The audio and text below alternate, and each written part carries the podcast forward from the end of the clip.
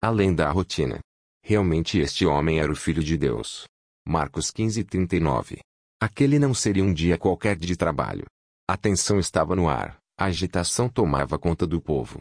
Mas a ordem do dia que lhe havia sido comunicada, depois de um julgamento ilegal que havia tomado a noite inteira, talvez não fosse novidade para o centurião.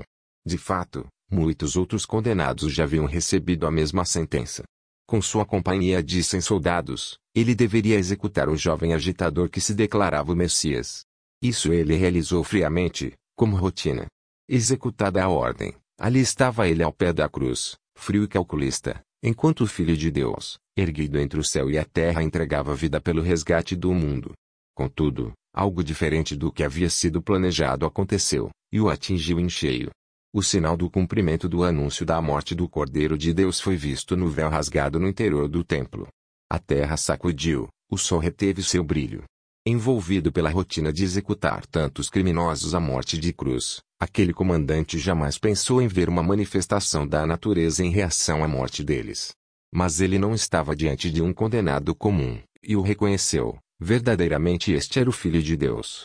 Para alguns eruditos, essa pode não ter sido a expressão de um coração imediatamente convertido a Cristo. Entre os argumentos, o fato de o comandante ser pagão. Isso o teria levado, diante do que tinha visto, a atribuir tudo a um milagre no contexto de seu mundo sobrenatural.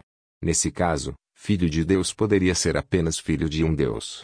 Entretanto, Elite afirmou, a paciência divina do Salvador e sua súbita morte, com o grito de vitória nos lábios, haviam impressionado esse pagão. No corpo ferido e quebrantado, suspenso na cruz, o oficial reconheceu a figura do Filho de Deus. Não pôde deixar de confessar sua fé ao desejado de todas as nações. Página 770. Precisamos contemplar pessoalmente a Cristo. Todos corremos o risco de perdê-lo de vista em meio a nossas atividades habituais, mesmo que sejam práticas e rituais da religião.